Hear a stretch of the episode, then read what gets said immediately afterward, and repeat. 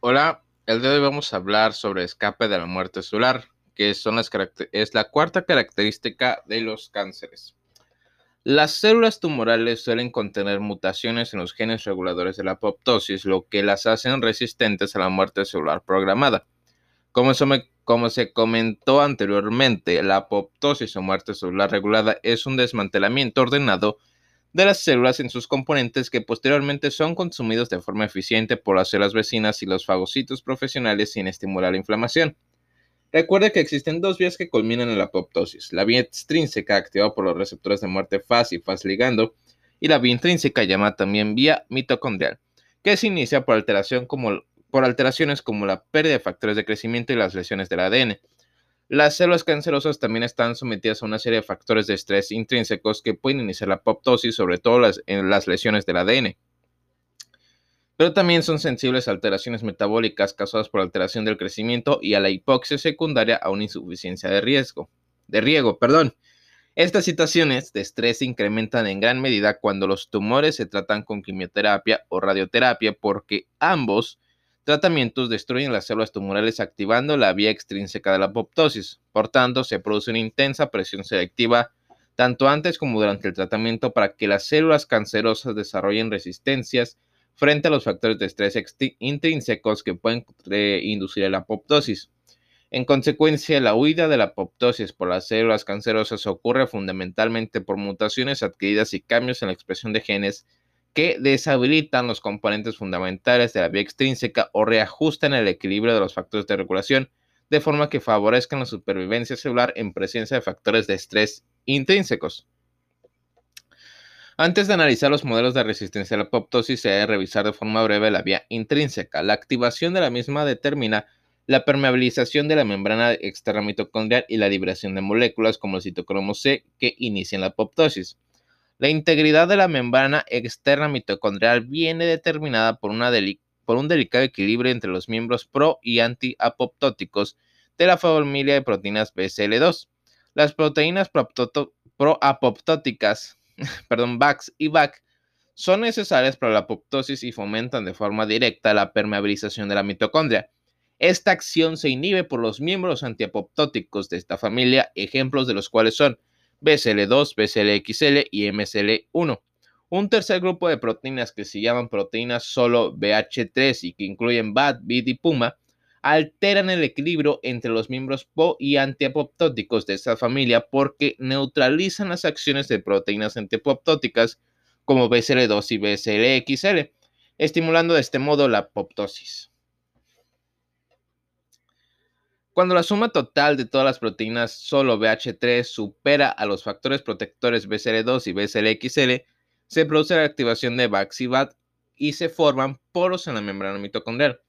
Estos poros permiten la fuga del citocromo C mitocondrial hacia el citosol donde se une a la APAF1 y activa la caspasa 9, que a su vez ah, degrada y activa las caspasas ejecutoras como la caspasa 3 y 8.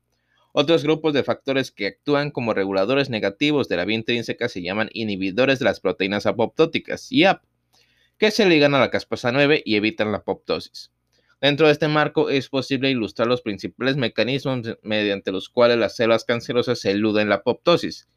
Estos involucran principalmente a P53, el componente clave de los pasos iniciales de la vía intrínseca, y también un aumento de la expresión de los miembros antiapoptóticos de la familia BCL2.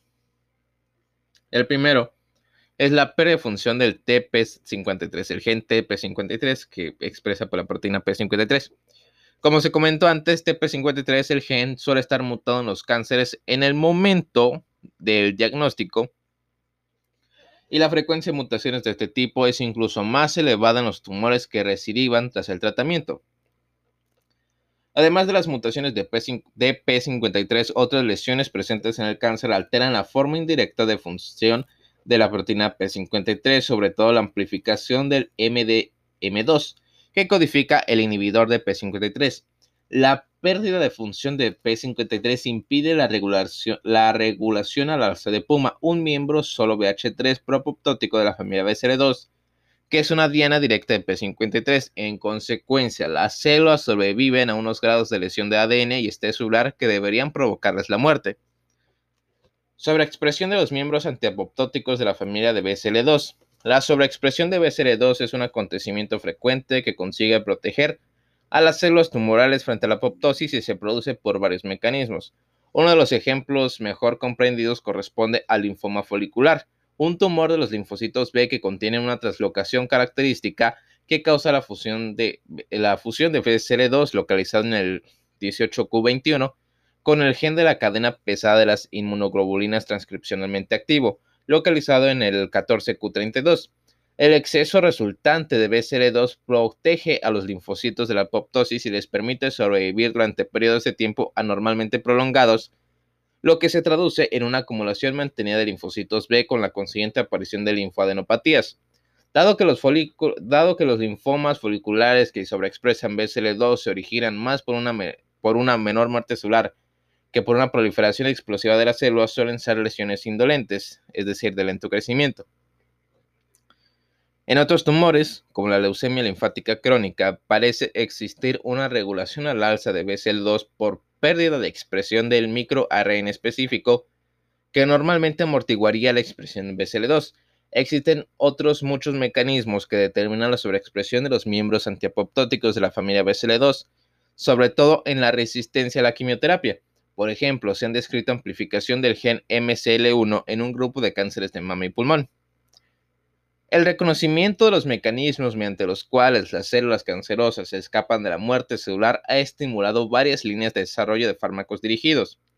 La recuperación de la función de P53 en los tumores son con mutaciones de TP53 es un problema complejo por la dificultad inherente para fijar los genes defectuosos, pero es posible en los tumores en los que P53 se encuentra inactivo por sobreexpresión del inhibidor M2M2, MDM2 de hecho, se están realizando ensayos clínicos con inhibidores eh, de MDM2 que reactivan P53 e inducen la apoptosis en tumores con amplificación del gen MDM2, como lo es este, determinados tipos de sarcomas. Se están consiguiendo resultados incluso más prometedores con fármacos que imitan la actividad de las proteínas solo BH3 que inhiben la función de los miembros proapoptóticos de la familia BCL2 sobre todo del propio BCL2.